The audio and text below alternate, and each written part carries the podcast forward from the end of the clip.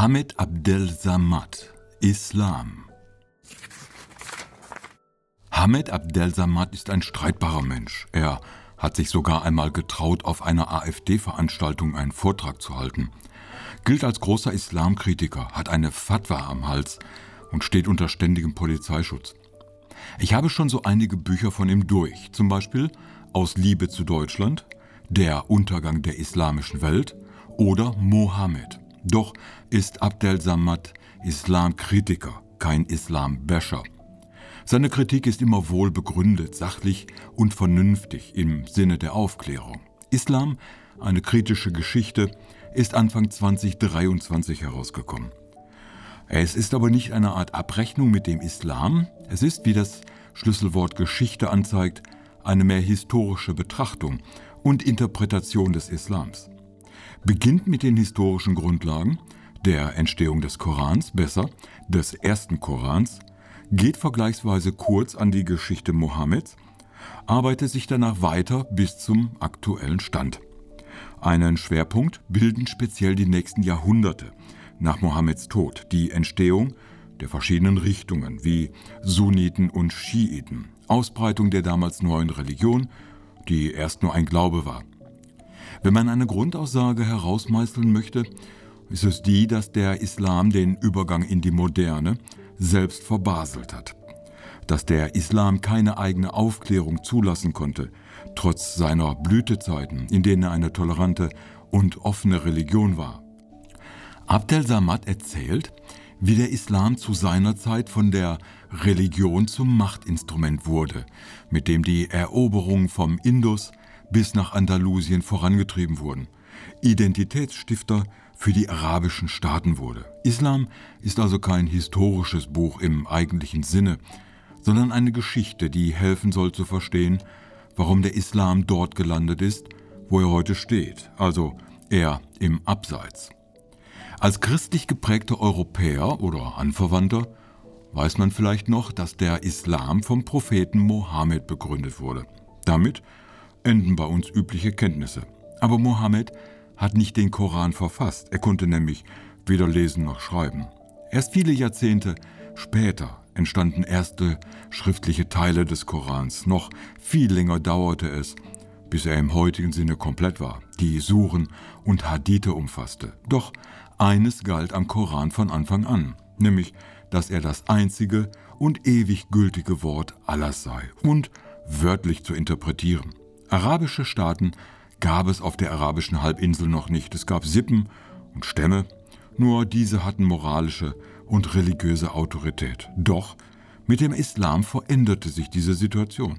Dieser neue Glaube ermöglichte zum ersten Mal in diesem Teil der Welt den Zusammenschluss bisher getrennter Gruppen unter einer gemeinsamen Religion. Der Islam war das Bindeglied, die Leitidee. So war es nicht zu verhindern, dass die Mächtigen und Reichen den Koran so interpretierten, wie es ihnen maximal nutzte. Was nicht schwierig war, denn Mohammeds Aussagen in seiner Zeit in Mekka waren friedlich und tolerant. In Medina dann wurde er zum Kriegsherr und Warlord, verfluchte Christen, Juden und Ungläubige. Hinzu kam, dass mit der Anweisung der Kalifen, den Koran zu verschriftlichen, auch deren Ideen mit einflossen. So wurde der Islam zu einer intoleranten, gewalttätigen und rückwärtsgerichteten Religion. Doch das ist nur ein Teil der Wahrheit. Eine Blütezeit des Islams war das Mittelalter vom 9. bis ins 13. Jahrhundert. Einflüsse aus eroberten Regionen und Ländern wie Griechenland, Andalusien, Ägypten und Byzanz führten zu einem anderen Islam, der mit Christen und Juden in Eintracht lebte, Wissenschaften, Philosophie und Medizin förderte. Die Muslimen standen im Austausch mit Europa. Karl der Große war ein Bewunderer der muslimischen Staaten. Diese Zeit endete mit dem Einfall der Mongolen und später der Kreuzfahrer. Der Islam kam unter Druck, verlor seine Machtposition und reagierte so, wie er es noch heute tut, mit der Rückkehr zur Orthodoxie, dem Sehnen nach der besten Zeit aller Zeiten, der Zeit Mohammeds. Bis heute hat es der Islam nicht mehr geschafft, diese Rückschritte einzuholen. Mit der Aufklärung der Reformation und der industriellen Revolution kam er noch weiter ins Hintertreffen, wo er noch heute steht. Hamed Abdel Samad erzählt die Geschichte des Islam bis heute, warum der Islam zu keiner Reform fähig ist, ständig beleidigt, Rationalität und Vernunft ablehnt. Die Aufklärung, die in Europa die Moderne einleitete, hat in den islamischen Gesellschaften nie stattgefunden. Was auch am Kleben am Koran liegt, der nicht in seinem historischen Kontext, sondern immer wörtlich interpretiert wird. Abdel Samad kritisiert, aber erklärt auch den Islam, warum er so geworden ist, wie er ist. Doch wir sind im 21. Jahrhundert. Tausende Muslime flüchten nach Deutschland. Der Islamismus wird als eine der großen Bedrohungen gesehen. Abdel Samad liest dem Islam die Leviten, aber er tut das konstruktiv, konkret und zukunftsorientiert. Gleichzeitig warnt er den Westen vor dem Einknicken, warnt vor Linksidentitären in Schutz nehmen wie vor rechtspopulistischen Verteufeln. Am Ende seiner Geschichte zeigt er für beide Seiten ganz greifbar auf, wohin der Weg nur gehen kann. So schreibt Abdel Samad als letzten Absatz.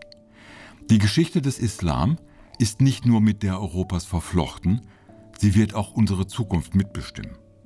Die Frage ist nur, ob die Demokratie den Islam für ihre Vorzüge öffnen kann oder ob der Islam sie islamisieren wird. Welcher Teil des Islam wird die Oberhand gewinnen?